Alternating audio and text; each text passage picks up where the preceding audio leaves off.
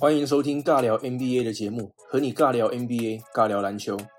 哦，首先，如果你是 NBA 的球迷的话，哦，请你先动动手指，订阅这个频道。好，那接下来呢，我们就可以进入主题了哦。呃，那我先预告，这一次的节目应该不会太长，呃，只是我非常期待这一组对战组合，所以想来跟你简单分享一下。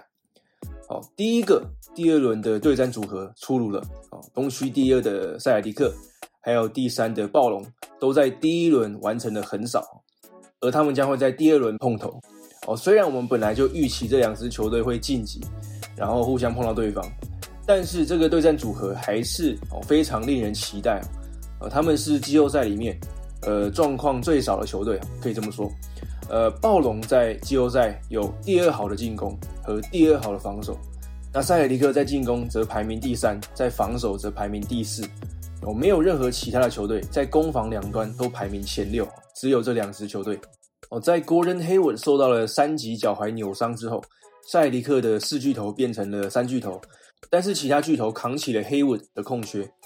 Jason Tatum 哦，继续有着球星该有的表现。Jalen Brown 的表现也提醒所有人，哦，他应该在二月的时候被选入明星赛才对的。Kemba Walker 也展现出了老将的领导风范。还有对胜利的企图心。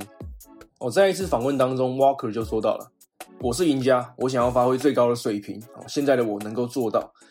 哦，说到篮球的最高水平，啊，那就不能提到暴龙队。哦，今年的暴龙队还真的是势不可挡。尽管他们少了 Kawhi Leonard，还有 Danny Green 之后，他们还是打得像一支卫冕冠军哦。可以说打脸了所有不看好他们的人。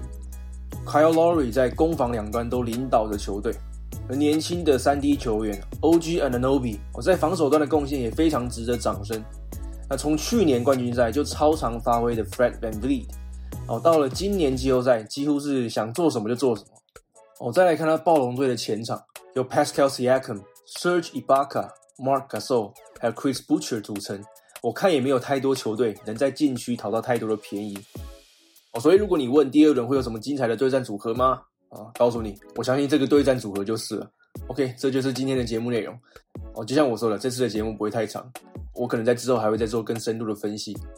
那希望你会喜欢。哦，再次提醒你，赶快订阅这个频道。呃，再来是，如果你会好奇我为什么开始经营起了自媒体，开了 Podcast，开了 YouTube，呃，那是因为我开始发展了自己的网络事业。呃，我相信这是任何人都可以做的事情啊。啊，如果你对于经营网络有兴趣的话，你可以在 IG 搜寻 Bradley 说故事找到我。呃，在我的首页有一个免费的研习会要送给你，呃，会教你怎么开启你的网络事业。